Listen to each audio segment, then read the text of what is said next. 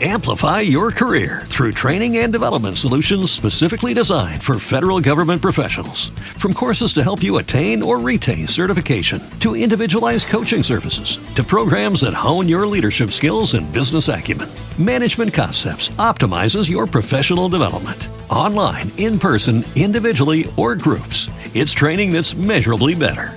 Learn more at managementconcepts.com. That's managementconcepts.com.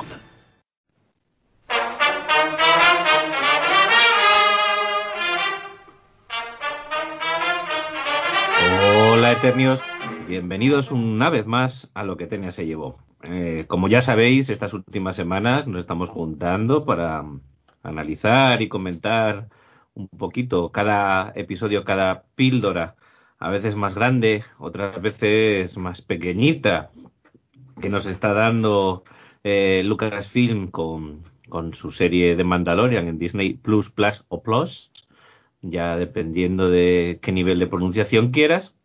Y evidentemente, una semana más, aquí estamos para comentar el último, el último episodio. Tenemos a unos cuantos de nuestros eternios, a nuestros contertulios, tenemos a Wask. Hola Wask. Oh, buenas, que por cierto, ahora también es Disney Plus, que el otro día se hicieron una coñita con el con Berto Romero y hicieron un anuncio diciendo Disney Plus. o sea que ya está. Plus, oh Dios mío. Por ahí. Tenemos a Yasumaro. Hola Yasumaro. Hey. Tenemos a Necrom. Hola, buenas. Y a Vicioso Vega. Yo soy de Sole. Catástrofe. bueno, chicos, vamos a, como siempre, a analizar el episodio. Ya se está, o es lo que parece, un poquito entre que va a cumplir en dos semanas los ocho capítulos de la primera temporada y con los patrones que parece que nos ha mostrado en, en este episodio, sí parece que nos estamos, acer nos estamos acercando al, al final de, la temporada. Aprovechando este momento y este, este pequeño raciocinio eh, que, que, acabo de ejecutar con mi torpe cerebro, me gustaría aprovechar para preguntar, ya sabéis, un par de cositas siempre antes de empezar a pelo con el episodio, por así decir. Y la pregunta o las preguntas de, de esta semana es esta. Eh, si bien, tomando como ejemplo la, gente de, la, serie de Mandalorian, eh, eh, tenemos episodios, aunque algunos no, pero la mayoría de no muy de no muy exagerado metraje y a la par de esto eh, muy pocos episodios y bueno, parece bastante satisfactorio. Sin embargo, no es algo que sea lo más común hoy en día dentro del mundo de la serie, sobre todo si nos acercamos a, plataformas como Netflix, etcétera, en donde parece que, que las series duran mucho. Eh, no que tengan muchas temporadas porque las cortan pronto, eso ya no existe, ya no es fácil encontrar series de siete temporadas, ¿no? Pero sí que bueno, que parece que tiene que haber muchos episodios muy largos, etcétera, etcétera. Entonces mi pregunta, eh, buscando un término intermedio entre el ejemplo de Mandalorian y otros ejemplos que acabo de poner, aunque no he dado nombres muy concretos, es para vosotros, ¿cuál es la duración ideal de una serie, ya sea el capítulo o, las temporadas. ¿Cuántas temporadas y cuántos episodios está bien para que una serie, digamos, oye, chapó, terminó cuando debería de terminar, no me agobió ni me aburrió ninguna temporada, todos tuvieron número de episodios concretos, desarrollaron bien. Evidentemente, dependiendo de lo que quieras explicar en la serie, tiene que haber un cambio.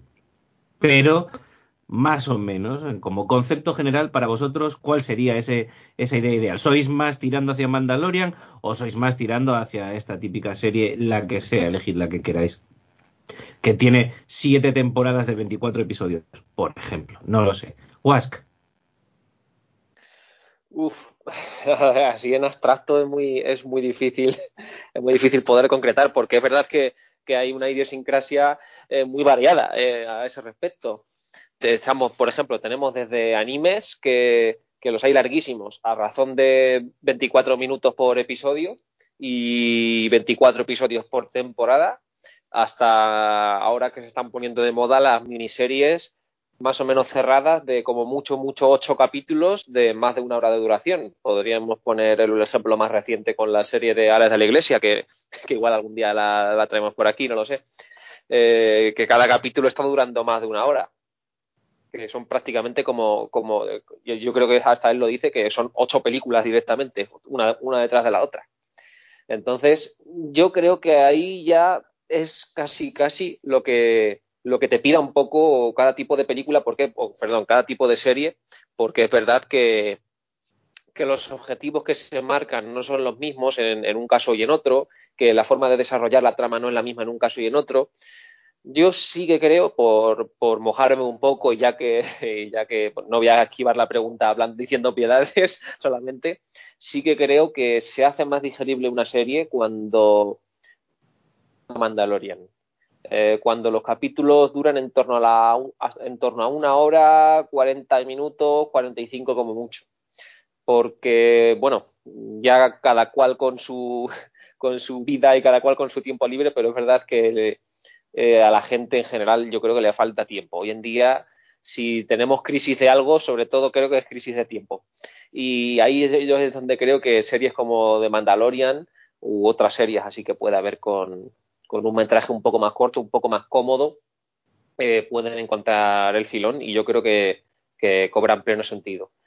Pero también digo que no es que lo prefiera, porque ya digo que hay otras series magníficas que, pues bueno, por el ejemplo más claro que también hemos traído en este mismo formato de píldoras, el de Juego de Tronos, que cada episodio duraba eh, casi una hora o 50 minutos y, y nos lo tragábamos con patatas igual, se nos hacían incluso cortos los capítulos. O sea que, y luego, sin embargo, Netflix se caracteriza casi por lo contrario, porque te trae eh, una temporada de 10 episodios en los que te da la sensación de que a cada uno le han sobrado 20 minutos y que a lo mejor.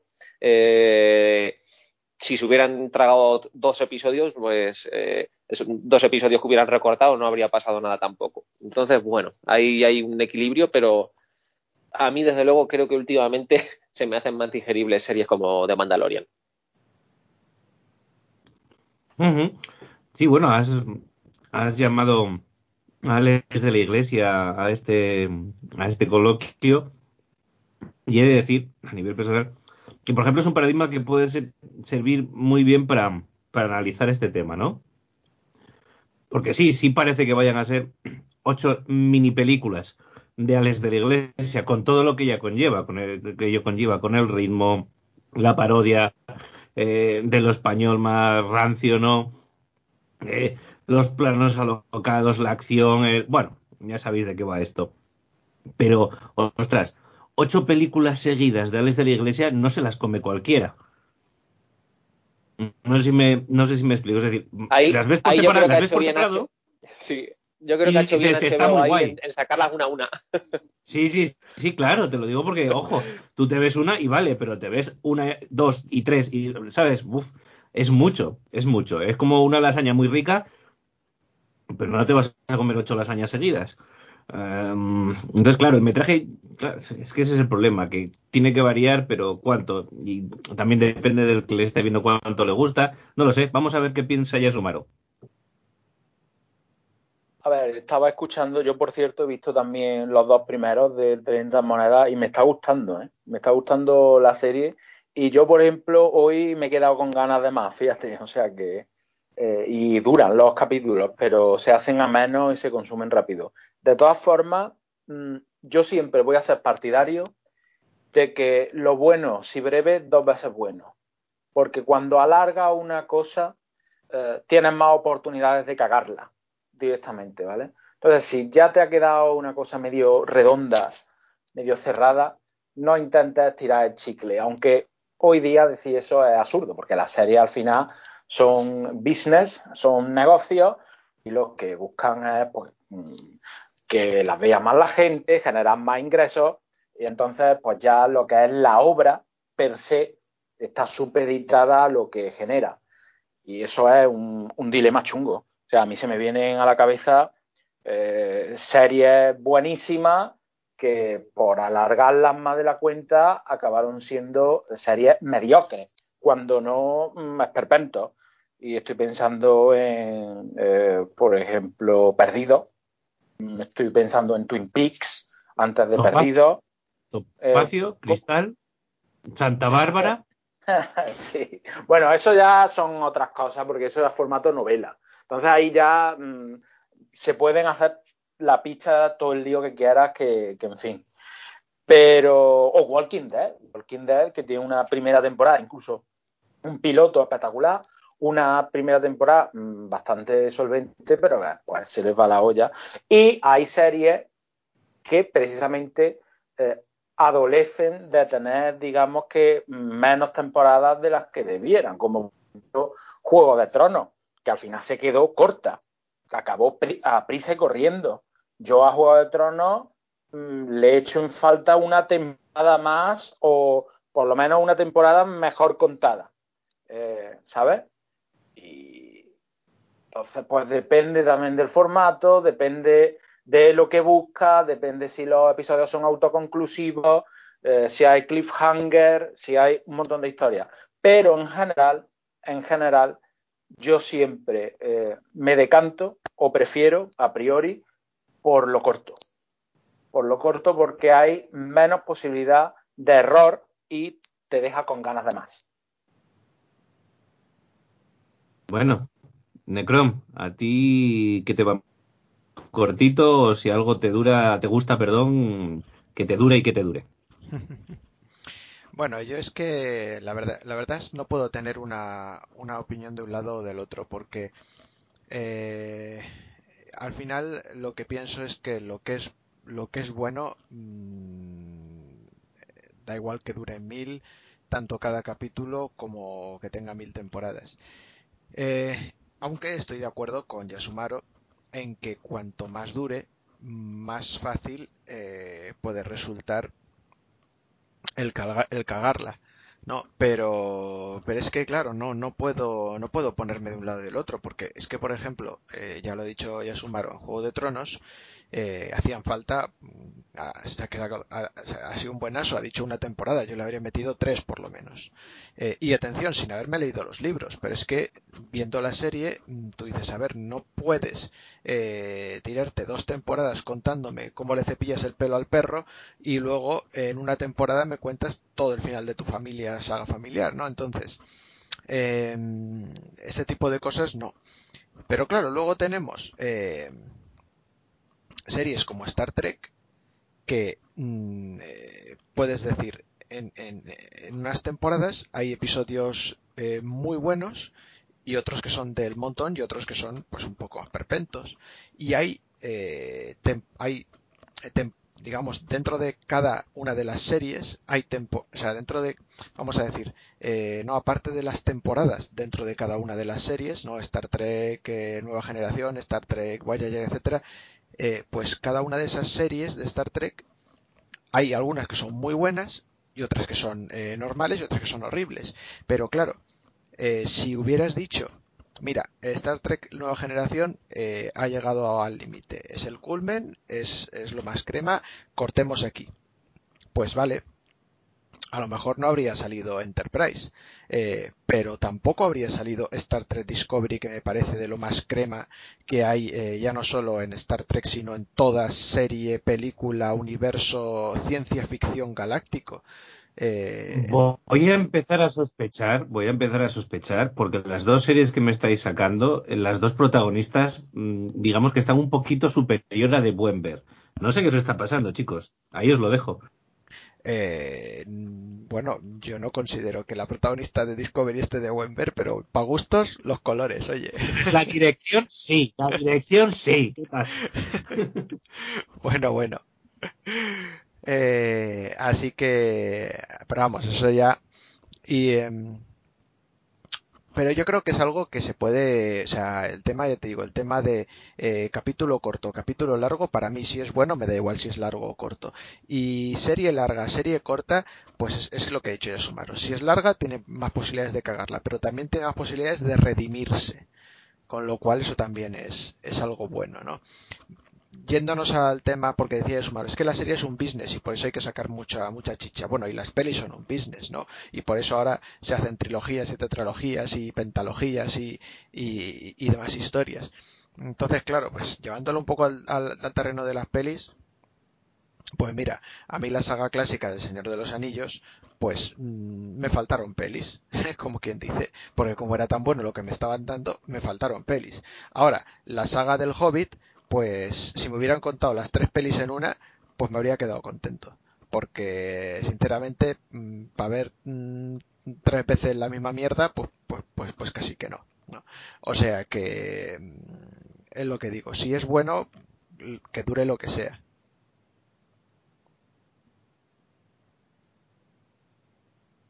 Bueno, mm, pues creo que nos queda Vega. Vega, mm, ¿tú si la tarta está buena, te la comes de una vez o prefieres alargarla un poquito durante la semana?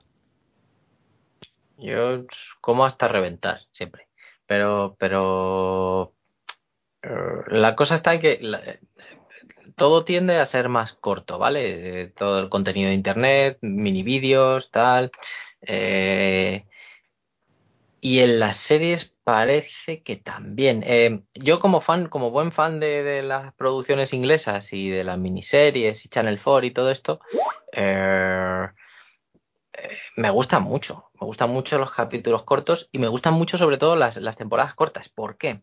Porque en el momento en el que quiero acercarme a una serie, joder, si que son siete temporadas, 25 capítulos por temporada y cada capítulo es de 45 minutos, una hora, dices, madre de Dios, pero ¿cómo pillo yo esto? ¿Sabes? ¿Dónde voy?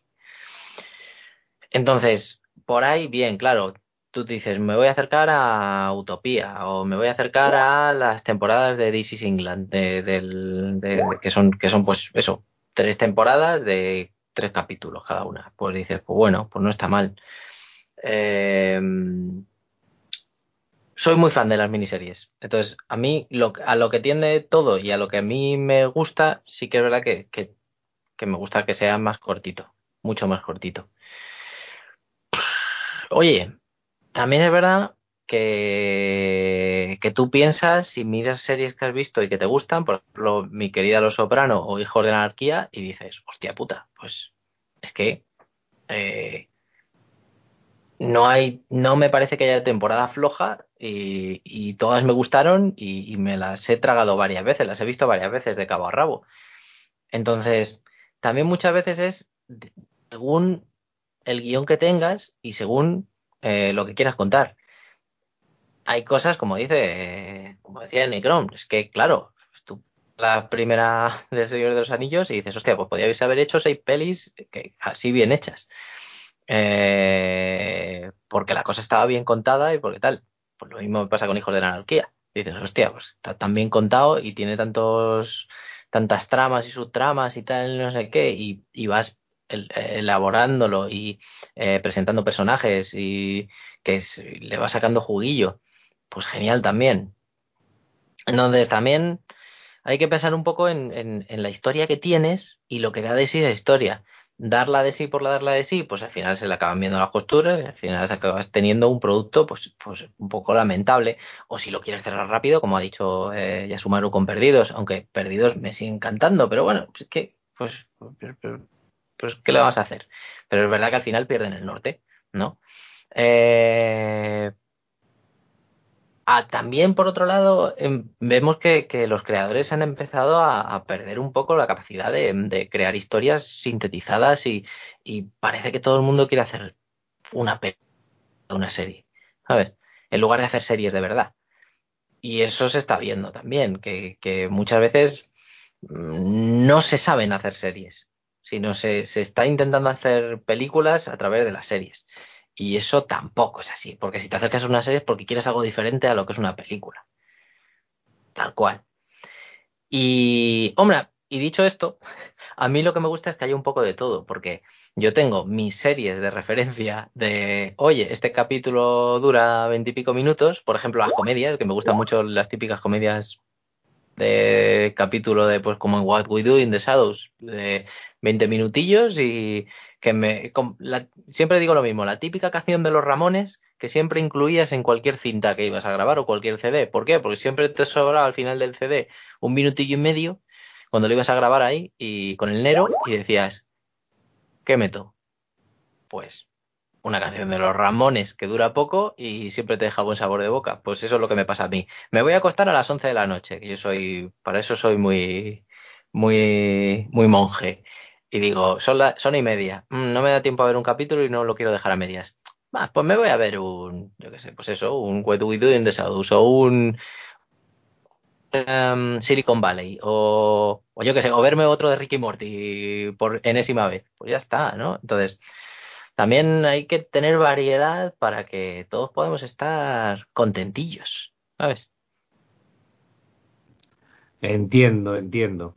Y bueno, a colación de esta pregunta viene la segunda, claro. El tema es, tiene pinta, y aquí lo planteo también, que bueno, estamos ante una serie que parece que está repitiendo patrones con respecto a cómo se desarrolla a lo largo de su temporada y qué tipo de finales tiene quiero decir con esto? La primera parte de la película, de la pregunta, perdón, sería, ¿no suena un poco esto al final del desenlace de la primera temporada? Eh, quiero decir, pues me secuestran al bebé y entonces tengo que rescatarlo con un desenlace que va a provocar ciertas cosas. Por otro lado, este tipo de, de, bueno, de, programación de las temporadas y que quizás pueda repetirse, eh, queda claro que ha funcionado a lo largo de la historia de la televisión eh, por mucho tiempo eh, y gusta. Y si tú te ves una serie de o un capítulo del equipo A o de MacGyver, sigues esperando el momento en el que les encierran en un garaje o en un sitio y construyen algo para saber. Bien, me, me, he explicado claramente. Pero sin embargo, ¿Funcionan estos trucos a día de hoy en las series? Eh, ¿Creéis que están desfasados? ¿Creéis que es un error el programarlo en una serie como esta? ¿O por el contrario han encontrado un filoni de oro? Wask. Chistaco. Pues, a ver, casi casi que más que hablar de series, en este caso yo creo que hablaría de, de la saga Star Wars en general porque desde luego si, por algo se ha caracterizado en cuanto a estructura de guion es al formulismo, a, repetir una fórmula una y otra vez y, no dar muestras de agotamiento o bueno, o si las da desde luego por lo menos no dar muestras de, que, de que les da vergüenza repetirlas.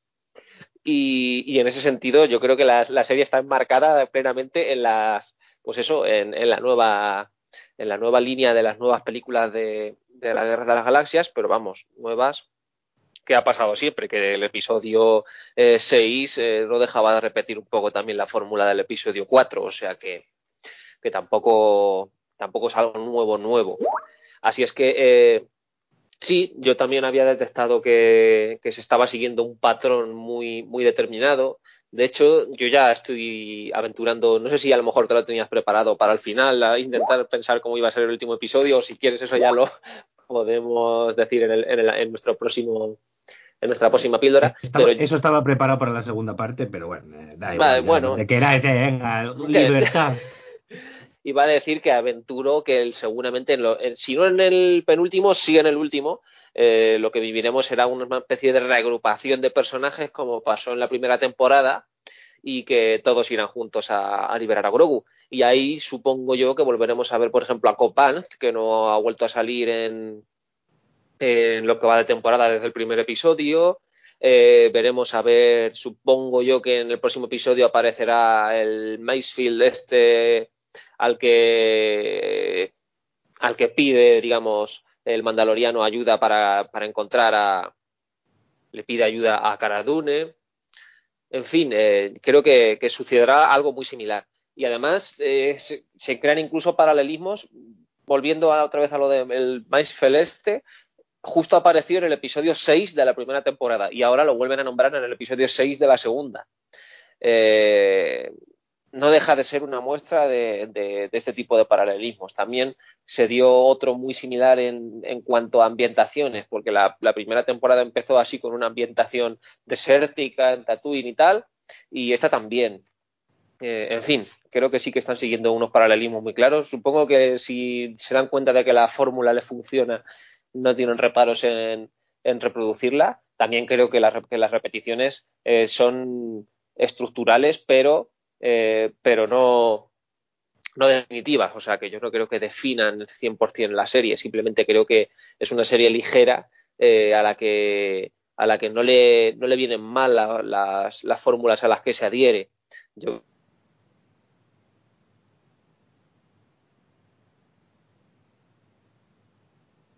sean, por ejemplo, en el episodio anterior, el episodio anterior que a todos nos gustó y, a mí me sigue pareciendo quizá el mejor de lo que de toda la serie hasta ahora, se separaba un poquito de, ese formulismo y, y, a todos nos destacó muchísimo.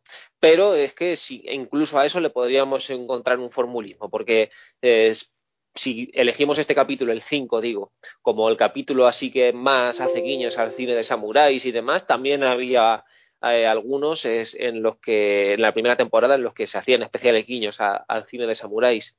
Eh, por lo que, bueno, casi que el formulismo está a la orden del día, ya no entre capítulos, sino entre temporadas, entre otros productos de, de la Guerra de las Galaxias. A mí, ya te digo, no me molesta porque además es una serie que, es de consumo, ¿eh? es una serie de consumo pulp y, a mí no me molesta que caigan, que caigan en eso. Obviamente, si estás viendo otra cosa, otra cosa un poco más, no sé si decir intelectual o algo más profundo, con un desarrollo dramático más, más profundo, más rico, a lo mejor ahí sí que pides más originalidad porque, porque, porque ya que te pones, ¿no? pues mejor un producto algo más original. Yo no creo que el Mandaloriano sea una cosa originalísima y quien lo crea que lo defienda, pero yo no creo que sea algo originalísimo. Así es que en este caso a mí no me molesta. Bueno, vamos a variar un poco el orden y vamos a ver qué opina Big Vega al respecto. Yo lo que lo único que tengo que decir es que agradezco muy mucho que, que si ha pasado lo que ha pasado, no haya sido para dejarnos un cliffhanger a final de temporada. O sea, vale.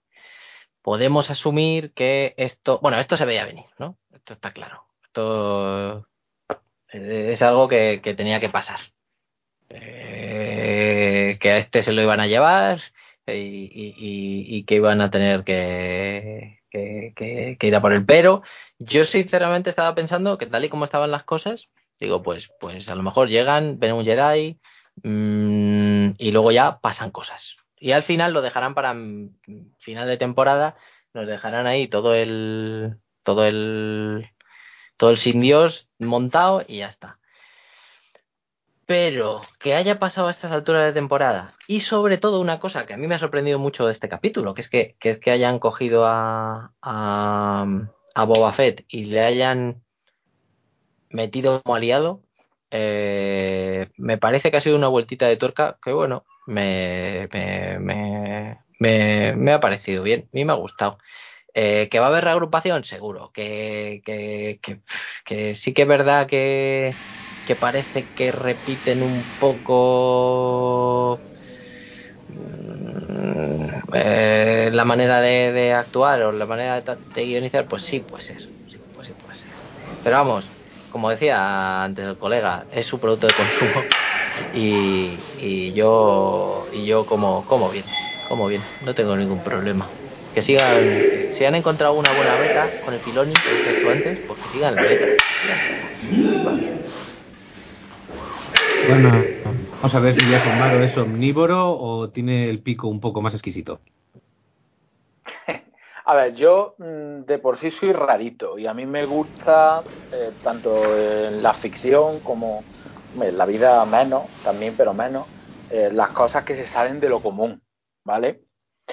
Por eso valoro como valoro el cine de David Lynch, de Cronenberg, de Nicolas Winding Refn, todas estas cosas que se salen de, lo normal. Y la, tortilla con cebolla, ¿no? Eh, hombre, yo soy de cebolla totalmente. Eh, de todas formas, eh, es que Star Wars ya de por sí se autoplagia a sí misma constantemente. O sea, es que las sagas eh, de Star Wars, las distintas sagas son sagas espejo. O sea, tú las pones, las confrontas y, las puedes plegar sobre sí mismas y prácticamente mm, son idénticas. Cambian tres pegoletes, introducen algunos elementos modernizadores pero el extracto es exactamente igual. que es algo mm, que, se observa en todas las series, que, ahora hay tal cantidad de series que te das cuenta que están hechas eh, industrialmente. O sea, que es todo lo mismo, patrones muy similares, héroes muy lineales. ¿Y, qué es lo que... ¿Cuál es la ventaja del Mandaloriano? Que, ya te digo, adolece de todos esos defectos, entre comillas, pues el carisma, el carisma del universo, carisma del personaje y el carisma del bichito. Vamos, yo el otro día hablaba con mi novia y me decía, es que podían hacer 20 mm, o 30 minutos nada más que del bichito haciendo cosas, haciendo ruiditos, jugando con ranas, comiendo, y la gente ya lo iba a ver. Pues sí, pero sí es que es verdad. O sea, es que lo tienen muy fácil. Y es que en esta misma temporada, y yo lo he dicho aquí en este programa, hay capítulos que son copias de otros en la estructura. Es que se repiten constantemente. O sea, si tú sintetizas la narrativa del Mandaloriano capítulo por capítulo, de los seis que llevamos, cuatro son iguales. Pero funciona. Y a la gente no le importa que funcione porque sabe que va a entretenerse y que no va a ver aquí pues nada que sea excesivamente profundo. Pero, hombre, yo sí espero que aparte de, de fanservice y todo eso, que seguro que habrá en los dos capítulos que faltan, habrá, espero, alguna aparición estelar, algo, algo guay. Sí espero que se salgan un poco de, de lo que todos pensamos y haya alguna sorpresa, por lo menos para destacar un poquito o, para sorprender. Pero vamos, que si no destaca, eh, tampoco va a pasar nada, porque está ahí Grogu ¿eh? y, todos vamos a estar contentos. Bueno, pues Necron, nos quedas tú. Tú eras de los que disfrutaban cuando MacGyver sacaba un chicle y le servía suelta, primero para quitarse el hambre y después con el papel al bal apagaba el incendio en una plataforma petrolífera. ¿Tú qué opinas de todo esto? Sí, yo, yo era de los que disfrutaban eso, pero creo que también estamos en... Eh, es un poco como lo que decía yo a Sumaro cuando le mencionabas Falcon Crest y demás, y decir, bueno, esto es otro otro asunto diferente, esto es el tema del drama y demás, y, y yo creo que, es, que es, eh, es, otro asunto diferente, porque series como MacGyver, el equipo A, el coche fantástico, yéndonos al anime Mazinger Z, son series autoconclusivas, que vale, sí, tenían un hilo conductor, pero la serie avanzaba muy poquito en ese hilo conductor. Y, precisamente, pues por ejemplo, en el equipo A, si avanzaba algo, retrocedía en el siguiente. O sea, si parecía que al final eh, iban a mm, dagar algo sobre el pasado del equipo A, en el capítulo siguiente volvían otra vez a lo mismo. Entonces, eh, cuando estamos ante una serie eh, de capítulos autoconclusivos, pues eh, es una cosa. Y cuando estamos en una serie que tiene un hilo eh, argumental todo ello y que y que intenta seguirlo estamos ante otra. Que el mandaloriano al principio podía dar la, la, la, impresión de que iba a ser más ese otro tipo de serie de capítulo todo conclusivo sí pero todos sabíamos que eso no iba a pasar porque ese formato eh, en el siglo XXI no vende o sea, es que no, no, vende, no, bueno, cuidado, no vende, no vende, pero ahí tenemos series como CSI, como Bones y como mm, tal, que, que, que, ahí siguen con sus capítulos autoconclusivos y dale, dale, dale, dale, ¿no? Y la gente lo sigue consumiendo. Pero eh, yo creo que no hubiera vendido al menos lo mismo que en estas con los cliffhangers y demás. Entonces, eh, pues partiendo del punto de vista este de que hablamos de dos cosas muy diferentes, pues tampoco tampoco puedo entrar a hacer ahí una, una valoración sobre ello. Yo también estoy también de acuerdo con, con lo que se ha dicho aquí ya de, de, ya no solo de la serie de Mandalorian, sino del universo Star Wars que está continuamente autoplagiándose, ¿no?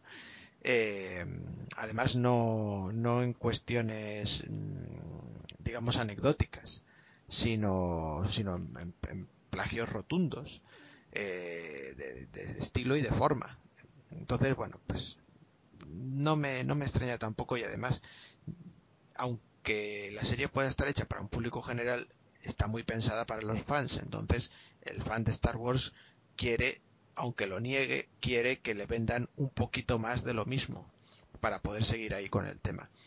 Y de lo que decía Yasumaro, pues también estoy totalmente de acuerdo. Si sacaran una serie de Baby Yoda, pues la gente la vería. Es cierto que la vería dos capítulos, porque ahí está, por ejemplo, la serie esta del joven Sheldon, que ha sido un fracaso rotundo. O sea, la gente cuando estaba con los, con los spin-offs y con los trailers y tal, y hasta con el primer capítulo, estaba flipando. Y cuando la serie se estrenó, aquello no, lo, no, había quien lo viera ni Dios. Entonces, mm, también es verdad, ¿no? Si sacaran una de Baby Yoda, pues eh, la verían dos, dos, dos, dos, capítulos a lo mejor la gente y moriría, ¿no? Pero vamos, que vete a saber. O sea, también, como digo, eh, insisto, como he dicho antes, si la cosa es buena y está bien hecha, te pueden contar cómo crece una celga y te lo tragas, pero riquísimamente. Y para ejemplo, una serie que, ya traje aquí, que es eh, Rirakuma y Kaoru, que, que, yo cuando, cuando vi los éxitos que estaba cosechando en Japón, pues no podía pensar más que están taraos los japoneses, o sea, ya lo sabía, pero me lo confirma que, la serie que más eh, era un ranking, ¿no? De series y la y estaba como la segunda o la tercera de las series que más estaban esperando del año era era la, segunda temporada de esta serie. Digo, pero cómo una serie de animación de una chica que vive que habla con los peluches que tiene en casa y que duran además eh, no sé si 10 minutos cada capítulo y no van absolutamente de nada eh, puede tener tanto éxito. Y luego lo ves y dices, coño, es que está tan bien hecho que es que hasta yo quiero que saquen la segunda, la tercera y la cuarta temporada. O sea que, lo dicho, si, si está bien hecho, que hagan lo que les dé la gana. Correcto. Bueno, después de analizar estas dos, estas dos secciones, estas dos ideas que me gustaría, me, gustaba o me apetecía tocar antes de analizar el episodio, creo que es el momento de que Necron, Necron nos haga un pequeño resumen de lo que ha sido el episodio, que además creo que a nivel, a nivel de argumento no te va a dar mucho problema, va a ser una cosa rapidita, ¿verdad, Necron? Adelante. Pues sí, y como acabo de hablar ya, pues para no aburriros más, vamos, vamos a resumirlo, porque es que no, no se puede hacer de otra manera. el mandaloriano lleva al niño, eh, Grogo, que le suele llamar, ella le llama de las dos formas, eh, al planeta de origen de los Jedi, eh, al templo donde está la piedra sagrada. Y bueno pues tras unos pequeños juguetillos un, eh, un, a ver si te entreno un poquillo y demás pues le, le, lleva hasta allí le, le pone la piedra pues que yo parece que no, no pasa nada. Y entonces ve que aterriza una nave. Cuando vemos llegar la nave pues ya todos sabemos de quién es esa nave, ¿no? De, de, Boba Fett. Y efectivamente, pues eh, salen ahí, va a buscar al niño para llevárselo y está rodeado de un campo de fuerza eh, y no puede penetrarlo cada vez que intenta eh, lo intenta hacer que por cierto ya hablaremos o sea está el hombre el hombre es el, ser humano es el animal que tropieza a veces con la misma piedra, pero el mandaloriano es, el que tropieza cinco. Porque, macho, si sabes que la primera no, no puedes, pero bueno, el hombre lo intenta como cinco o seis veces seguidas meterse en el campo de fuerza y cada vez pues le, le, da una hostia y lo tira de espaldas en este caso, pues cuando la primera vez que no puede meterse, pues bueno, pues dice, bueno, voy a conseguirte tiempo y se va a ver qué pasa. Y se encuentra con Boba Fett y con, eh, con una mercenaria que ya había aparecido anteriormente, que se creía muerta, pero que eh, se, se, ve que, que, el, que Boba Fett le hizo una reparación eh, cibernética, ¿no? Le, puso partes del cuerpo robóticas para, no para, para poder sanarla y entonces le debe una deuda de, de vida a él y bueno, pues eh, lo que viene a decir Budafet es devolverme la armadura que me habías robado. Eh, y el otro dice, no, el otro es mandaloriano, sí, no, eh, tal y cual. Bueno, hay un forcejeo de palabras que acaban en también forcejeo de, de, armas, pero digamos que todo, mm, todo se viene un poco abajo en cuanto empiezan a aparecer otras naves. Previo a esto, hay que decir que eh, lo que había ofrecido Boba Fett y su, y su compañera es no mataremos al niño si nos devuelves mi armadura. Y ahí es cuando, como digo, aparecen otras naves que pues son naves del imperio. Empiezan a descender soldados, eh, torpones, como siempre, con sus armaduras que no valen ni para el huevo, como siempre, y montando pues eh, armas muy tochas, muy gordas, eh, para, para, fastidiar a esta gente. Entre tanto, cada dos por tres, eh, cuando le pica el trasero, Mandaloriano va a ver si puede atravesar el campo de fuerza, le vuelve a dar una hostia y se vuelve a la acción. Y así, bueno, esto pasa varias veces. Entre tanto, eh, se desarrolla toda esta acción de, disparos y intercambio de, láseres y fuego cruzado. Vemos como eh, en la nave, en el crucero y en la nave, digamos, insignia de la, de la Federación está Moff Gideon y ordena el eh, lanzamiento de esos soldados negros, esos que pensábamos que eran clones, esos que pensábamos que eran cibernéticos, pensábamos que eran emperadores, etcétera. Bueno, pues eh, ya hemos visto que son unos androides, posiblemente mejorados genéticamente con, con eh, células de Yoda, eh, pero en cualquier caso, pues androides mejorados que pueden volar y los manda al, al planeta estos androides eh, secuestran al, Baby Yoda que ya había desaparecido del campo de fuerza. Y bueno, pues ahí, ahí queda la cosa. El capítulo se llama Tragedia y bueno, pues la tragedia es que lo secuestran.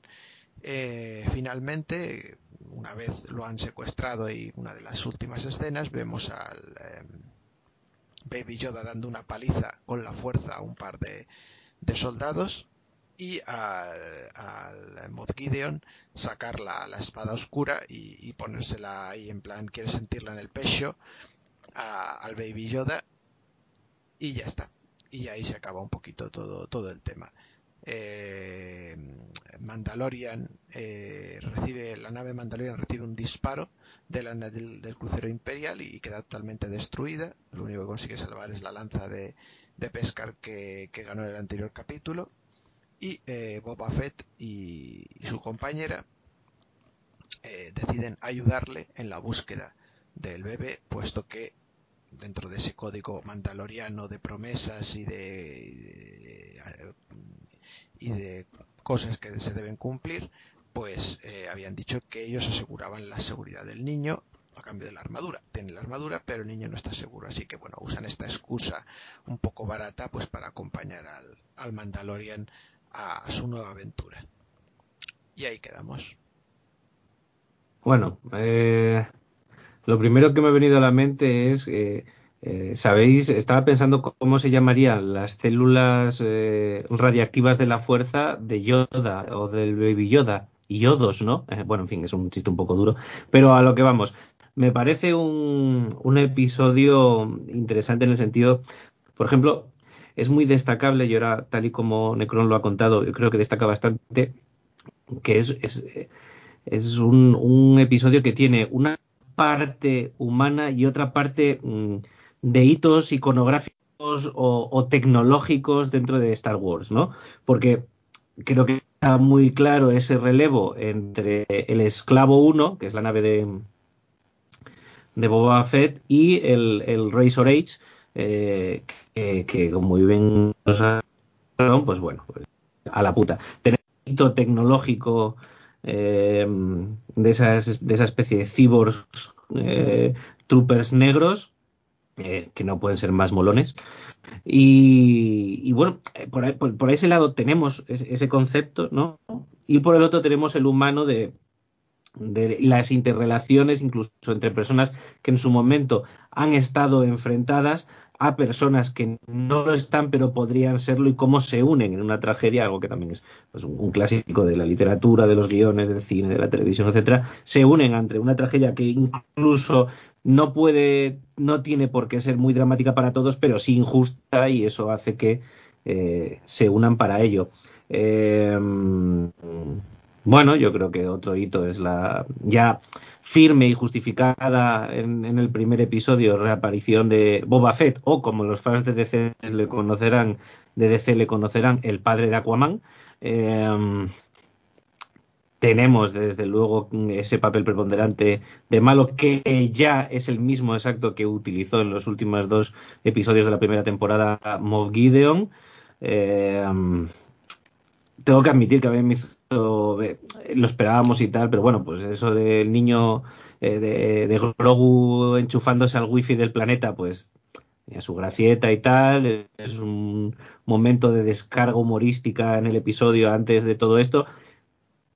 Creo sinceramente que, como muy bien ha, dicho Necrom, creo que hay un, homenaje muy grande a Star Wars y a esos troopers del Imperio que en este episodio concretamente, igual que los otros, pero en este yo creo que de esta temporada quiero decir, pero que en este en concreto es más palpable todavía la, panda de, indigentes físicos y mentales que habían reclutado y está gracioso, funciona bien, es elegante y además creo que es eh, precursor y hace que, el, que, el, que el espectador después se sorprenda más con la facilidad de, con la que los malos se llevan al niño, pero que está preparado evidentemente desde el punto de vista del guion y el argumento para que así sea, para que por un lado cree esa, ese distanciamiento, ese efecto de balanza desequilibrada entre unos y otros y después le dé la vuelta y es un truco que me parece que está muy bien hecho si queréis, ya empezamos a. Empezáis cada uno con vuestro turno. Eh, eh, Wask, adelante. Bueno, pues empecé yo. Eh, bueno, supongo que ya directamente nos metemos en si nos ha gustado el capítulo, qué más y qué menos y todo esto, ¿no? Sí, yo creo que vamos al lío ya, sin problema. Saca la espada. Bueno, así para empezar, eh, diré que obviamente sí me ha gustado el episodio. La verdad es que no ha habido ningún episodio que me haya defraudado especialmente en esta temporada, ni siquiera los que a vosotros un poquillo más os ha gustado un poco menos, mejor dicho. A mí, a mí sí me han convencido. Eh, pero estamos siguiendo un poco un parámetro en el cual estamos viendo un episodio con más acción y luego al seguido de un episodio con más, digamos, trama o más, más narrativa y en este tocaba quizá más acción, aunque es verdad que en el episodio 5 se encontraba un, equilibrio bastante convincente entre las dos cosas, pero bueno, en este tocaba acción y punto. Y bueno, pues a mí no me ha disgustado, como también decía en, el, en la anterior píldora yo, me gusta mucho cuando, cuando concentran la forma de describir a un personaje mediante un determinado proceso, en este caso mediante, mediante la acción. Eh, en, el, en, el, anterior episodio nos describían perfectamente al personaje de, de Tano con, con, las primeras secuencias en las cuales veíamos que era sigilosa, que, que tenía elegancia en, su forma de, de atacar y, demás. Y en este episodio, pues obviamente las dos apariciones estelares de Boba Fett, y bueno, menos estelar, pero, pero no menos relevante en la trama, la de Fennec Shand, que es la, la chica que le acompaña. Y ambos también quedan describidos por, por su, descritos perdón, por su forma de, de, actuar eh, en, el, en combate. Boba Fett es así descrito como una especie de, de samurái, pero mucho más bestia, con, con, mucha más brutalidad, mientras que Fennec Shand es, es más estrategia, eh, disparo a larga distancia, casi como un, un francotirador, o sin el casi, vamos. Esta variedad a mí, a mí me convence bastante porque digamos que ofrece un, perfil diferenciador muy claro a cada uno de los personajes. No olvidemos que es una serie que eh, en 30 minutos, en 40 minutos, te tiene que contar muchas cosas y hace que la trama avance muy rápido. Entonces los personajes tienen que quedar descritos con mucha rapidez porque apenas hay diálogos o los diálogos son muy escuetos en esta serie. No es una serie, por ejemplo, por volver otra vez al referente de Juego de Tronos, en las que los personajes se sentaban durante 10 minutos alrededor de una mesa, alrededor del fuego a dialogar. Aquí no hacen eso. Aquí es movimiento, acción y, desarrollo de la trama constante. Entonces, eh, creo que en ese sentido los personajes están muy bien escritos y a mí me gusta mucho. Luego, quizás la serie en este episodio creo que sí que puede perder un poquillo en cuanto al tema de la ambientación. Yo hasta ahora estaba eh, muy fascinado por cómo cada episodio nos estaba mostrando un mundo muy diferente y muy rico eh, con las excepciones de cuando volvíamos otra vez al, planeta eh, a nevar y tal, pero bueno, incluso eso casi que se veía como, como, un toque de variedad más o como algo que ayudaba a tener un, hilo conductor. Pero en este episodio, bueno, la ambientación quizás es un poquillo más pobre. una especie de paisaje semi, semi desolado que podría ser bueno, no te sé decir, pero a lo mejor un monte de la mancha por ahí perdido. Y, es un poco, visualmente, creo que es un poco más pobre. Lo compensa, yo creo, con, mucho más, eh, hacer mucho más hincapié en la acción. Y a mí me funciona. No sé a vosotros, a ver, tengo mucho interés por ver qué opináis al respecto, pero a mí me funciona la acción. De hecho, creo que me parecía, no voy a decir excesiva, pero sí diré bueno, especialmente violenta o, más violenta de lo que cabría esperar en una serie, eh, entre comillas, para todos los públicos, ¿no? Sobre todo con esa brutalidad que encarna el personaje de Boba Fett, que les revienta los cascos y las cabezas a, a los Stormtroopers sin, sin despeinarse, vamos, nunca mejor dicho. Eh, por cierto, que la figuración del personaje de Boba Fett a mí me ha gustado bastante, no sé a vosotros, pero a mí me ha, me ha gustado mucho más, por supuesto, que, cuando lo conocíamos de antes.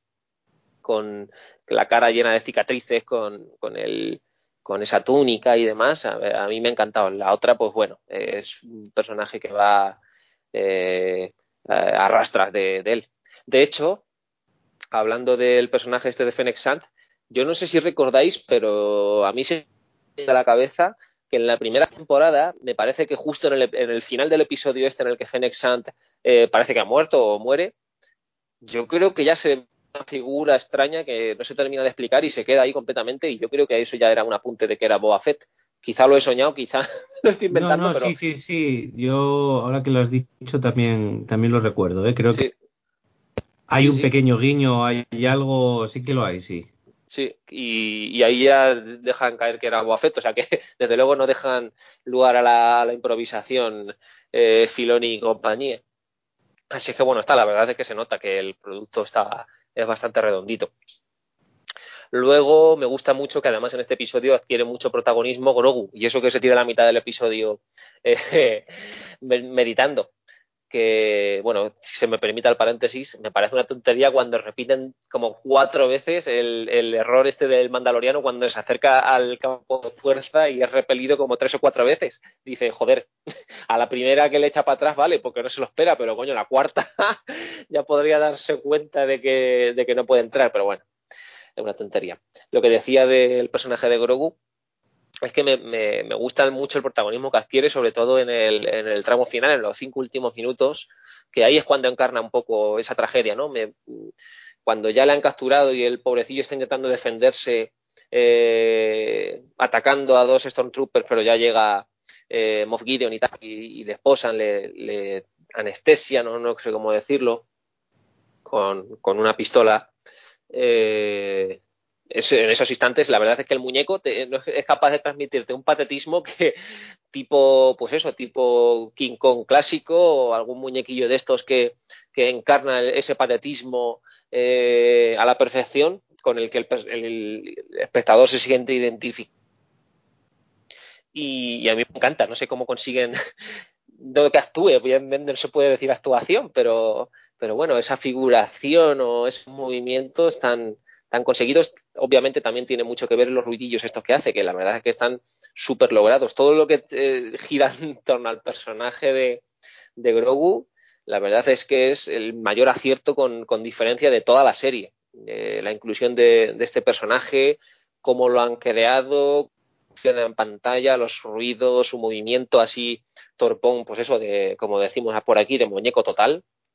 Así es que eh, en este tramo final, eh, ese movimiento torpón le viene fenomenal al patetismo que intenta transmitir el, eh, este final de la trama, digamos.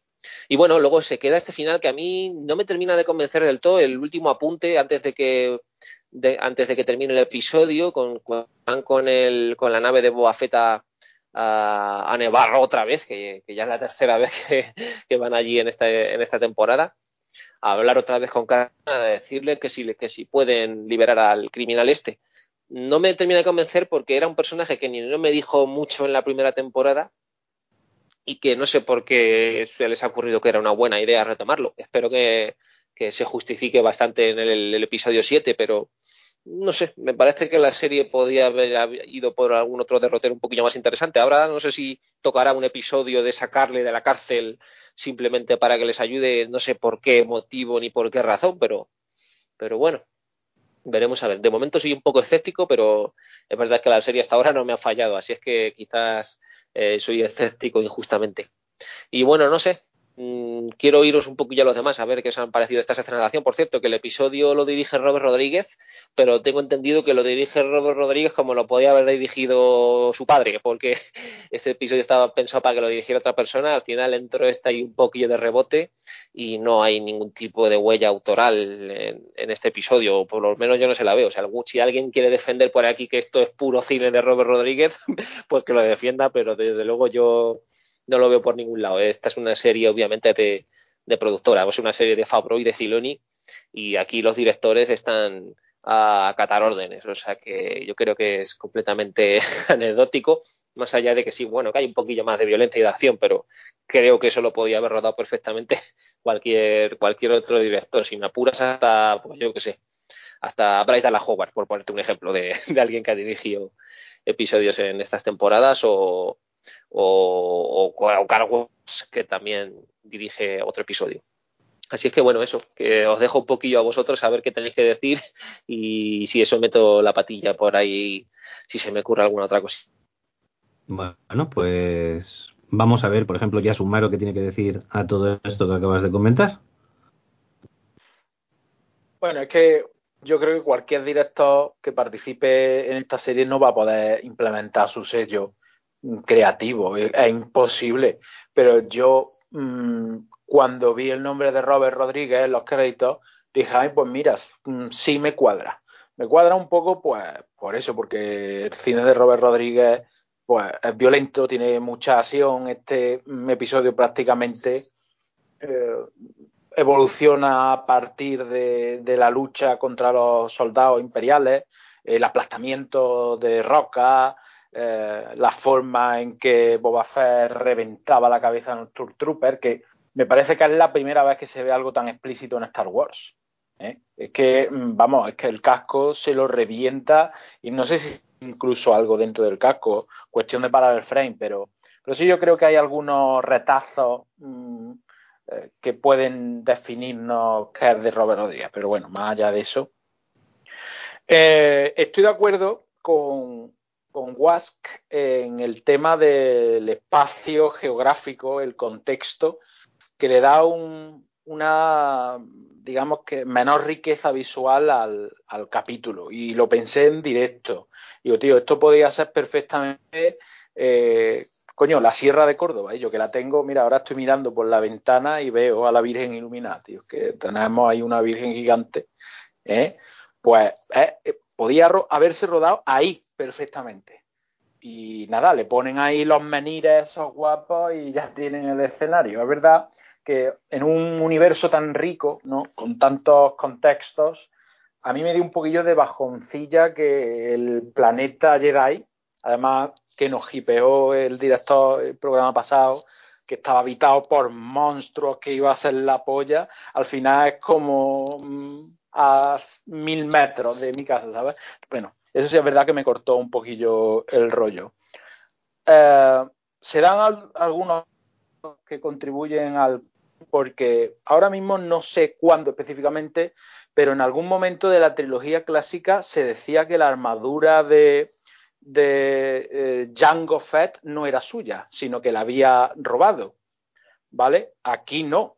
Aquí eh, efectivamente, mm, por el artilugio este, la, la luz, eh, se ve que, que, él ganó su, su, armadura y después la heredó su boba. O sea que no es verdad lo que se nos vendió en la trilogía clásica, sino que era un, eh, digamos que un, una persona adoptada por la orden que, que ganó su, su, armadura legítimamente.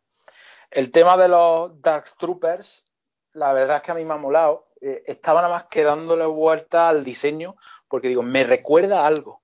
Me recuerda algo que yo tengo muy presente, pero no sé a qué. No sé qué es lo que me recuerda. Y justo ahora, hace dos minutos, he caído. ¿alguno de vosotros ha jugado alguna vez a Warhammer 40.000? Con los marines espaciales. Sí, yo bueno, sí. Sí, yo sí. Pues, lo- pues los, Los marines, marines espaciales, espaciales, tienen la misma cara, exactamente la misma cara que los Dark Troopers, vamos, hasta el punto Ya ves, ya ves. de que podemos hablar de, de plagio directamente. Eh, otra cosa mm, interesante, a mí me ha molado la manifestación de Grogu y, y la fuerza. Es verdad que yo a lo mejor me esperaba algo más minimalista, algo más íntimo, más espiritual. pero Aquí han querido hacer fuegos artificiales, tampoco me ha disgustado, me ha molado eh, la postura de concentración de, del bicho. La verdad que mm, me ha molado. Y quién sabe si esto es un clic que, se le ha abierto a, a Grogu y a partir de ahora va a desarrollar un poco mm, su lado más peligroso, su lado oscuro. Quizá esa escena final del tío reventando a los Stormtroopers que estaban ya vencidos. Ojo, ¿eh? Eh, estaba ya, mm, uno de ellos estaba eh, de- desvanecido totalmente y el muñeco eh, seguía reventando, en plan, toma hijo puta, que me has querido hacer daño, pues yo te dreno. De hecho, mm, ya lo iban a, eh, bueno, iban a retener a, a- Grogu y Moff Gideon dijo, no, no, para, para, que siga, que siga, que me mola mí el baile este. Quién sabe, a lo mejor si estamos ahí flirteando un poco con el lado oscuro de Anakin, como sugirió Ahsoka en su momento, o no, o directamente, pues simplemente han, han reflejado cómo el pobre se defendía. Y, y poco más, vamos, tampoco creo yo que, que el capítulo tenga mucho más análisis que este. Eh, yo supongo que esa señal wifi gigante mm, avisará a alguien, ¿no? Avisará a algún Jedi, ¿no? Porque si no, eh, ¿cómo se justifica que los personajes hayan ido a este planeta? O sea, que yo a la compañía de eh, Grogu que se ha formado, eh, así de pronto incorporaría algún Jedi que en las redes, yo creo que eso ya es fliparse demasiado, están diciendo que puede ser directamente Luke Skywalker, eso es imposible. Es verdad que sería caballo ganador y que todo el mundo se fliparía muchísimo, ¿eh? pero, pero va a ser que no, porque la verdad que sería la oportunidad de ver a un Luke Skywalker eh, sirviendo a, a, la Nueva República en su esplendor como Jedi, ¿eh? y no siendo un Padawan o siendo un pasado de rosca como lo vemos en la nueva trilogía.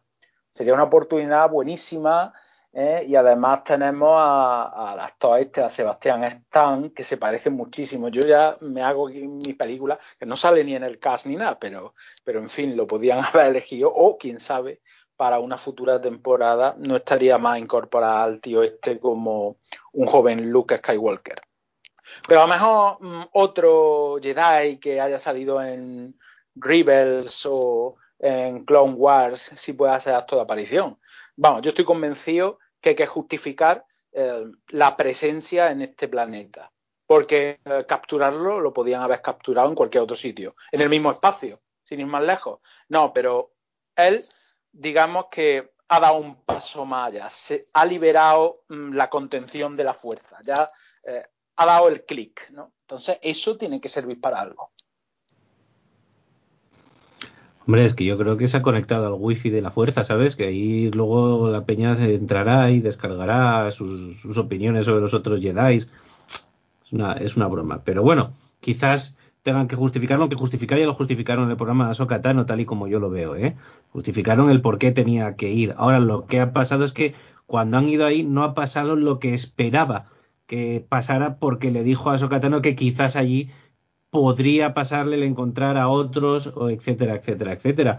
Pero la justificación de lo que iban a hacer ahí ya estaba en ese episodio. Coño, pero Eh, la señal wifi la habrá pillado algún Jedi que estuviera por ahí, ¿no? O Lo que pasa es que no le dio tiempo a llevar. de- eh, es que de- depende de lo fuerte que sea la señal wifi. Como sea la que tenemos aquí en España, date por jodido, o sea, así te lo digo. Pero bueno, Eh, yo también creo que alguien más tendrá que aparecer, o simplemente que pues esa misma señal la reciba Sokatano y los dos últimos episodios, o en el último, hace una entrada una entrada espectacular. Lo de Luke Skywalker está bien la pajilla, ya sumaro, pero hasta incluso en esta, en esta última trilogía te han explicado lo que estaba haciendo Luke Skywalker en esos, en esos momentos, que es montar su escuela y llevarse al hijo de, de Leia y de, y de Han Solo para allá. Que en otro orden de cosas, los libros antiguos son dos, dos hermanos gemelos. Pero bueno, eh, yo creo que lo de Luke un poco forzado. Pero, oye, tenéis por ahí a Obi-Wan Kenobi, que además se mueve en territorios muy cercanos, eh, incluso espacial, en el sentido geográficamente hablando, eh, que, que Din que mando, o sea que sería otra opción válida. Eh, Vega, ¿tú qué? Oye, pero Obi-Wan, como no aparezca en Fantasma Fuerza, mal vamos, ¿no? Porque Obi-Wan en esa época ya estaba, se había reunido con... No, hombre, no, esto justo después del Imperio, Obi-Wan está jovencito. Ah, no, no, ya habría muerto. Ostras, tienes razón, ya habría muerto Obi-Wan. Claro, se me ha ido, se me ha ido totalmente. Tienes toda la razón del mundo. Sí, sí, sí, sí. Sí, sí, sí. Pero oye, que cualquier cosa vale. Todo es así. vale. Si, luego queremos hacer algo para un, un spin-off, pues viene bien. El joven Obi-Wan. parece un clon, un, clon de Obi-Wan. Mismo. Claro. Tienes razón. Esto es Star Wars. ¿eh? Sí, sí, no te preocupes. No te preocupes, Marty. Pasa, pasa siempre. El caso es que, que, a ver, yo lo primero que voy a decir es lo que más me ha dado por culo del capítulo con diferencia.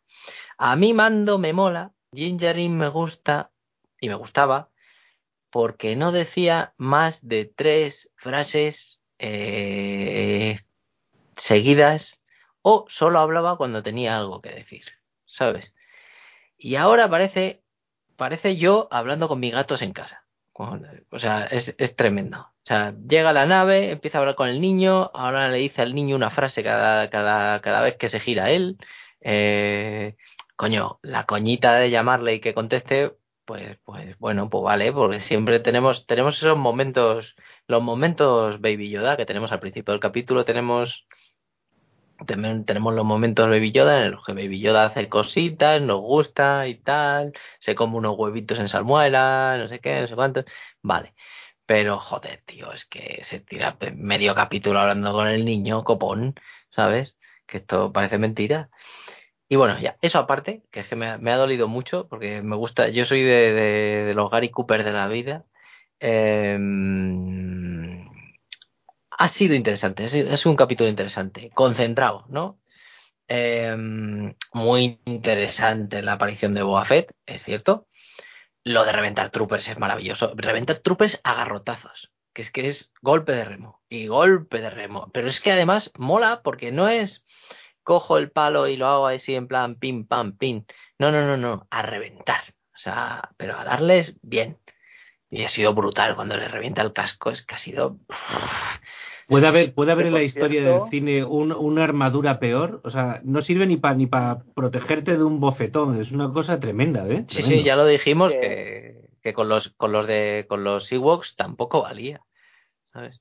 Ese bastón es el que llevaba los Tusken, ¿no? Sí, se parece el que sale en los primeros episodios, sí. Tiene pinta que puede que sea de un morador de las arenas. Se daba, se daba un aire, sí, sí sí, sí. Y, bueno, y sí, sí, como decía Was, que este apareció con, con el bastón al, al, hombro al final de ese famoso capítulo. Y bueno, ya las redes se incendiaron, como decían, ardían las redes con, con ello. Y yo de verdad pensaba que iba a marcar eh, al, principio del capítulo, o al final de ese capítulo no, porque ya se acabado, pero al principio del capítulo y digo, este a lo mejor va por va por mando antes de que, de que se, o cuando se vaya a montar en la Resort Crest o lo que sea, ¿sabes? Me, pareció, pero luego al final lo han dejado en barbecho y cuando apareció yo ya me había olvidado de él, porque veníamos del capítulo con la Sokatano, que teníamos tantas ganas de ver espadas láser y tal, y, y, ya se me había olvidado este buen hombre. Y hombre, me ha gustado mucho la aparición. Sí que es cierto que se me ha pasado rápido, pero la primera vez que aparece con la, cuando, coge su armadura, es que da sensación de que la armadura le tira de la sisa. ¿sabes? Guiño, guiño. O sea, cuando le ves, le ves con el casco, con el jetpack y, y, pero es que es verdad que da una sensación como que, como que ha engordado y no le cabe la armadura.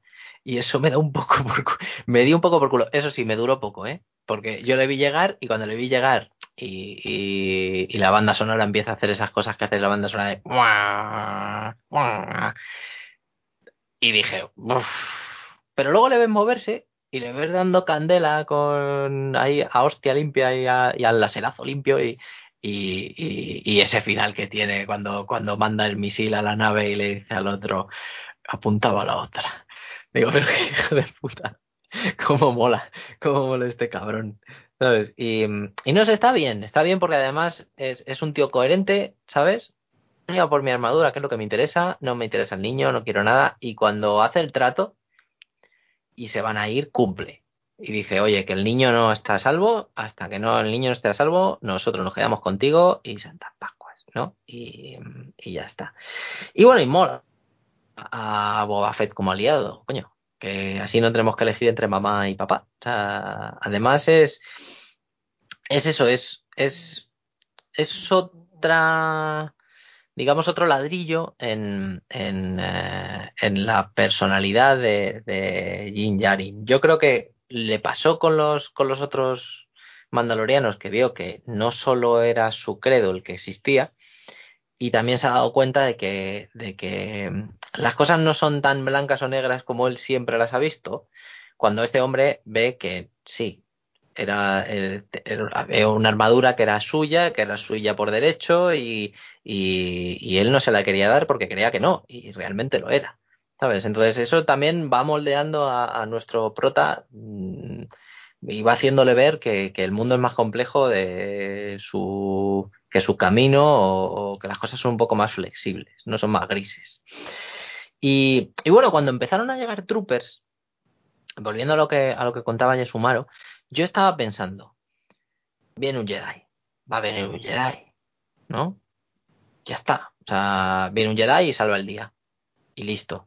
Pero claro, lo hemos hablado antes por el grupo, ayer por el grupo, que eso de que se llamara The Tragedy, el, el, el capítulo ya nos hacía ver, ver, que algo bien no iba a ser. Y claro, yo cuando se cargaron la Razor Crest dije, hombre, duele mucho porque es una nave que, que, además con los últimos cambios que habían hecho los calamari y estos pues pues que quedaba muy bien era muy acogedor era como pues eso el típico sitio donde vas a, comprar, a comerte unas almejas sabes y, unas langostas eh, pero pero no era suficiente no y, y joder al final van y se llevan al niño. Por cierto Dark Troopers ya lo dijimos eran la primera versión. La primera versión que hablamos aquí que salió en el creo que en el juego Dark Forces que había como tres eh, versiones diferentes del, del mismo de, de, los de los de los de esto que llamaron Dark Troopers. Y, y la primera eran droides. Pues bien eh, antes de que esto pase yo pensaba que, iba a llegar un Jedi Jedi Jedi Jedi Jedi. Pues no no llegó el Jedi. No llegó el Jedi y esto es una esto es una esto, esto es una tragedia esto es un auténtico eh,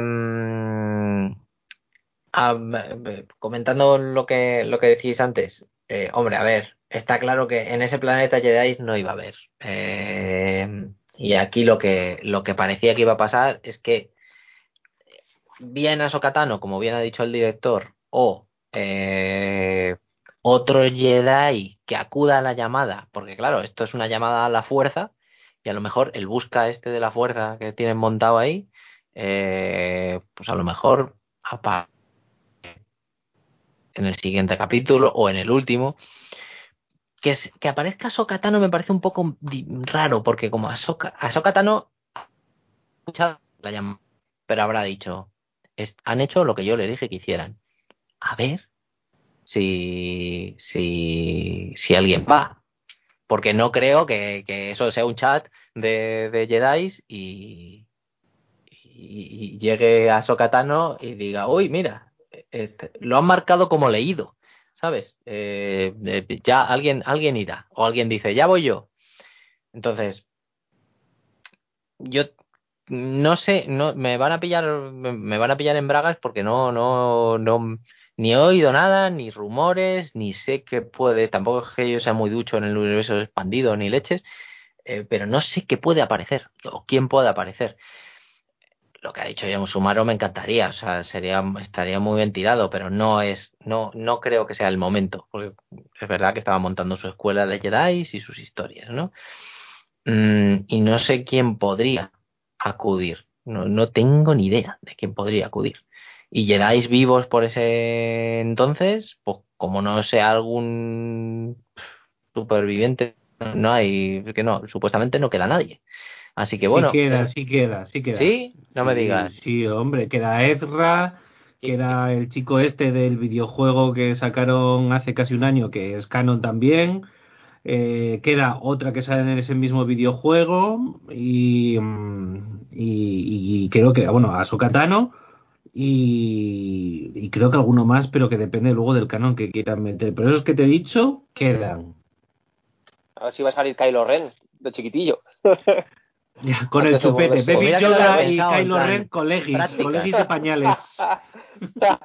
en plan y prácticas, ¿no? Mira, oye, que, han, que ha entrado esta llamada, ¿quién llevas? ¿Al becario? Pues mándale al Ben. Las ¿eh? mismas orejas tienen los dos. Y un, un escúchame, un spin-off, un spin-off, dibujos ánimos en plan vaca y pollo, pues Grogu y Kylo, ¿no? Un rollito así ahora de aventuras, pero...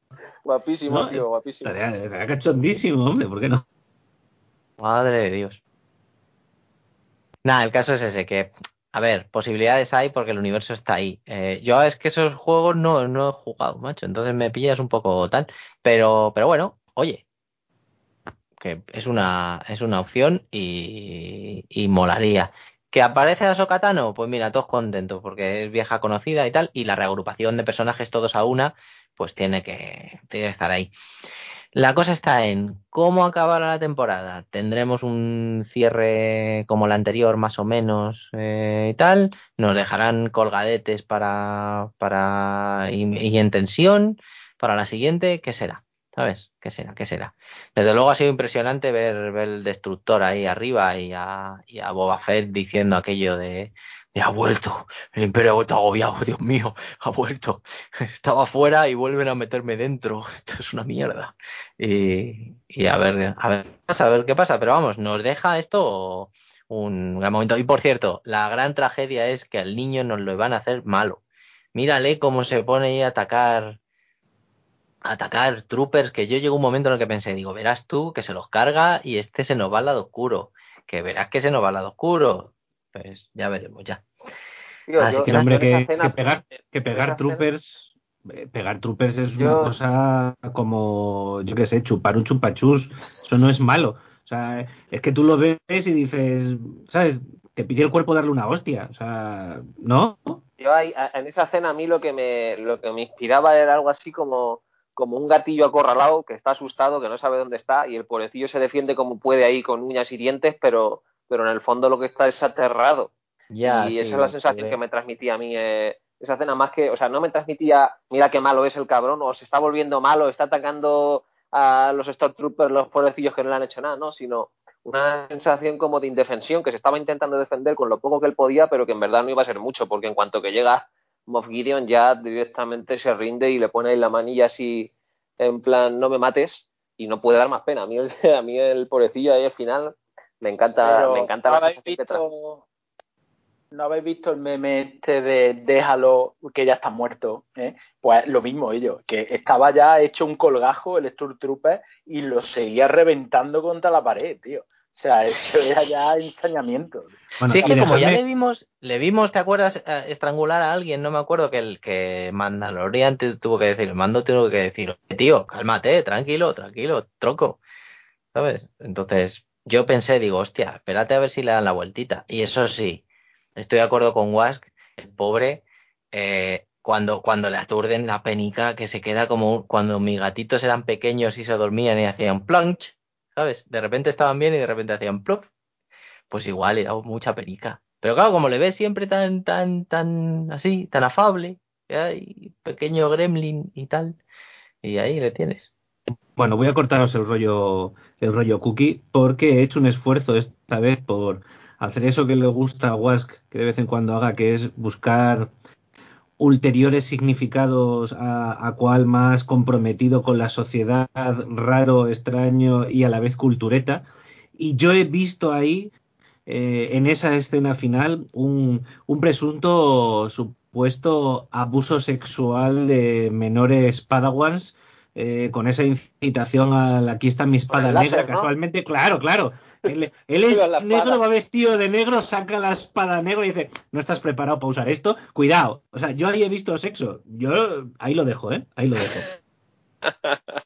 Y eh, para, para los, los oyentes, no confundir los los, eh, como los hemos llamado, Black Troopers, ¿no? Que salen en esta, no, era Black, bueno, no me acuerdo. No, no confundir estos troopers que salen aquí ah, con los que, creo que eran. eso, Dark, eh, con los Death Troopers que sí han aparecido en, en alguna de las de las últimas películas estrenadas durante estos años a los que la saga ya ha pertenecido a Disney, porque no tienen nada que ver. Una cosa son estos que vienen de antes de, de, la, guerra del imperio con la rebelión prácticamente, a, esto que por lo menos se sabe que son medio cyborgs, pero que aunque se parezcan y van vestidos de negro y lleven armaduras de trupes, no tiene nada que ver.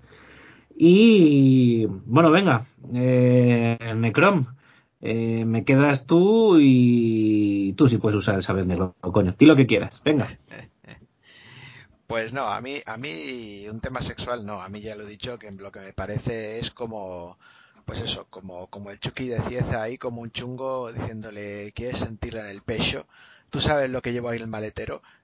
Me parece un, un sacar la espada en ese contexto me parece totalmente gratuito y sin venir a cuento en absoluto. Lo que pasa es que, bueno, como ya la sacó antes y ya empezó, eh, pues la gente que conoce la historia del sable oscuro y demás, empezaba ahí, se, se, se, iba al baño, cariño, espérate, pausa la serie que me voy al baño, ya he vuelto, me la he pelado pensando en el sable oscuro. ¿Sabes? Pues, mm, pues decían, hay que sacar el sable oscuro como sea ya, pero es que, mm, ¿con qué contexto? Pues mira, eh, se la saca Baby Yoda y le dice que sentir en el pecho y ya está. O sea que no, no, no, me, no me convenció eso. Y en ese sentido, eso es lo que voy a, hablar un poco. Que, a ver, a mí el capítulo me gustó.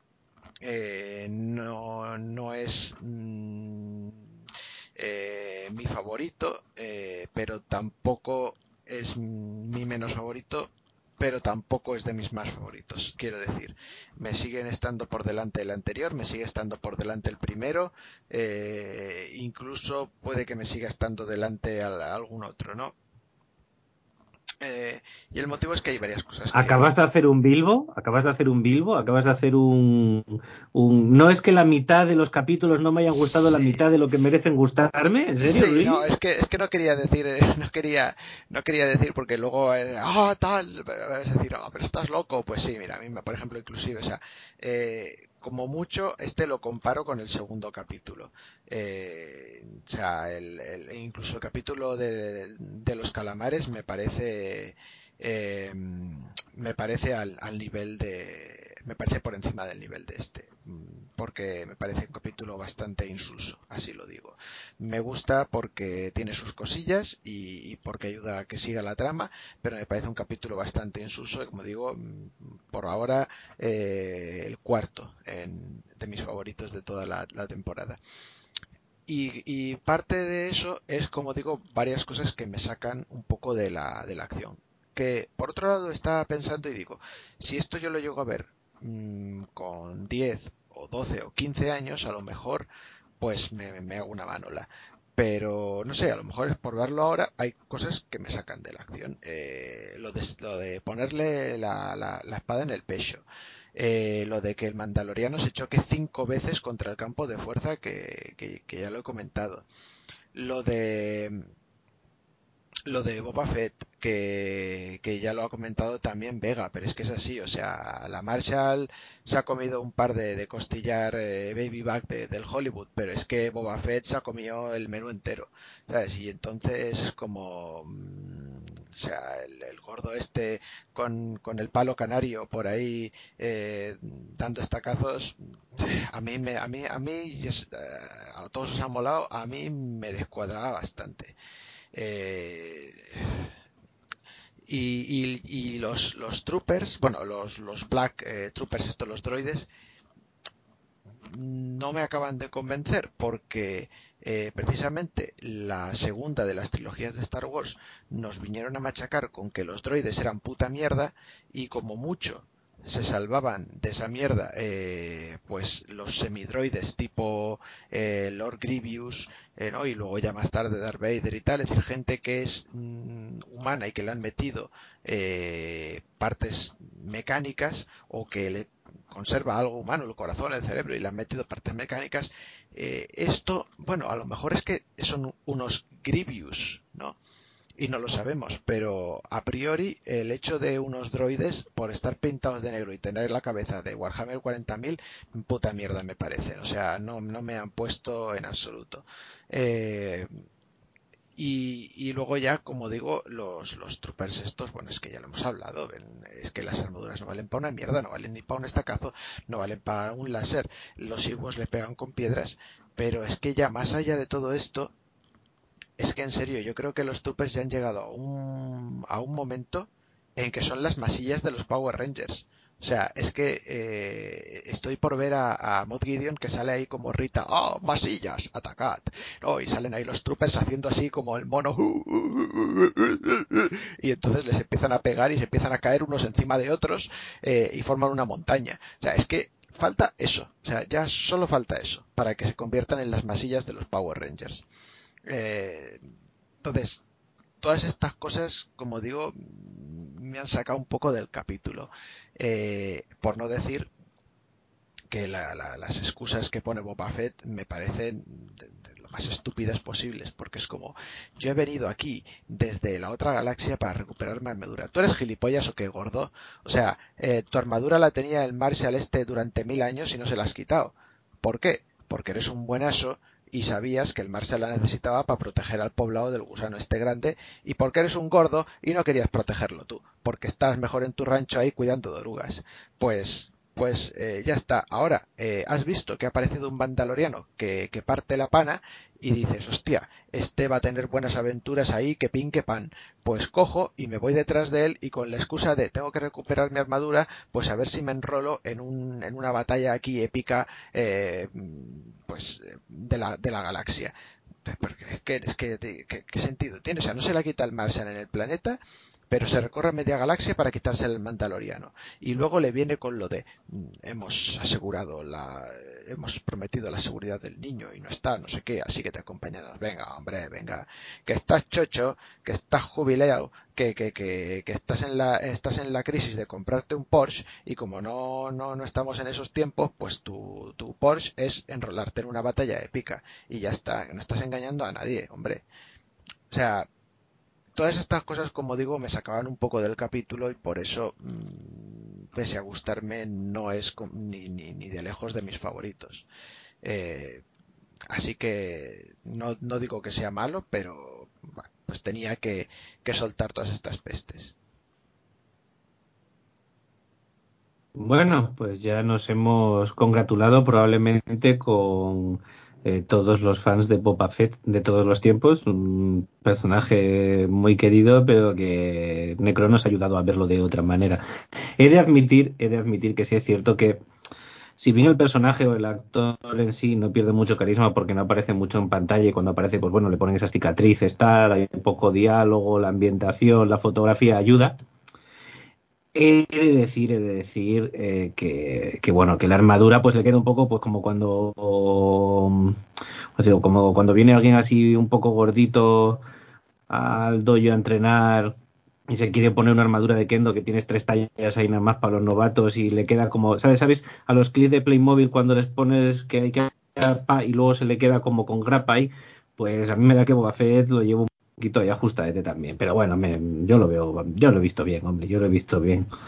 Y menos mal que han cambiado los tiempos y cuando te entra la crisis de los 40, los 50 y los 60, con comprarte tres chuminadas te vale, no tienes que ir a matar. Menos mal, porque si no ya estaba camino de eso.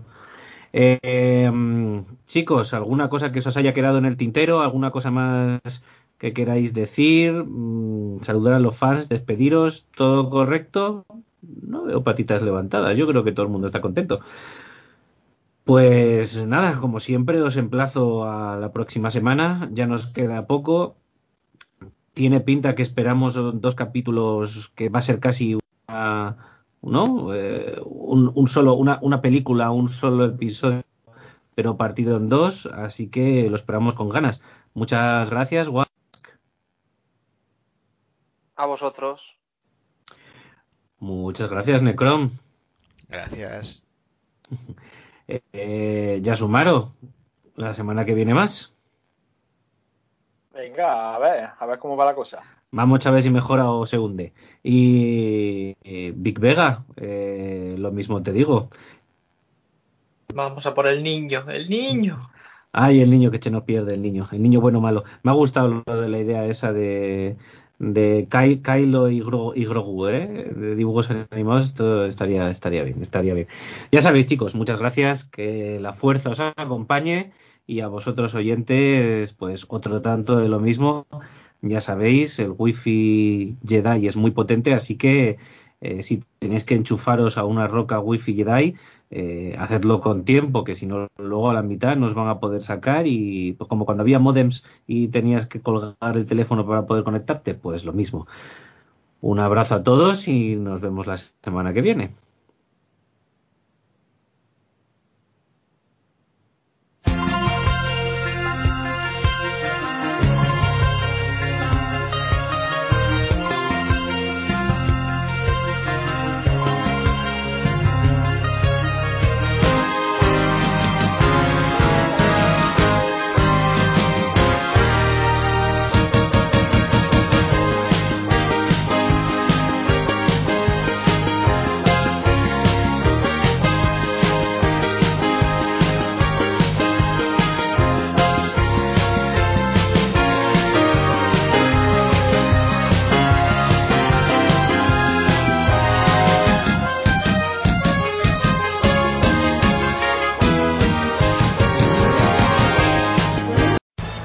Amplify your career through training and development solutions specifically designed for federal government professionals. From courses to help you attain or retain certification, to individualized coaching services, to programs that hone your leadership skills and business acumen, Management Concepts optimizes your professional development. Online, in person, individually, or groups, it's training that's measurably better.